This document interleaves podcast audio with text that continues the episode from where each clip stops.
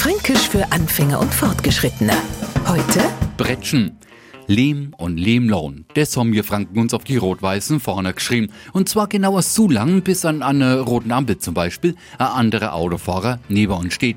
Kaum wird's grün, drückt er aufs Gas und bretscht, wie er Bläder fuhr.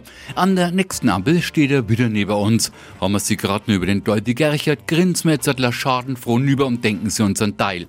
Aber im Supermarkt kann man das Bretschen herrlich beobachten. Da steht man in der Schlange an der Kasse. Und kaum Hass, wir öffnen Kasse 2 für sie. No wird nüberbretscht, was es zeichnet, der Nürburgring ist er trägt dagegen. Hauptsache der erste sei. Schnelligkeit ist jetzt nicht unbedingt eine Tugend für uns. Es sei denn, es lohnt sich aus euch zum Grund. Schoss im am Rennen und haben einen Affenzahn drauf und Bretschen. Fränkisch für Anfänger und Fortgeschrittene. Täglich auf Radio F.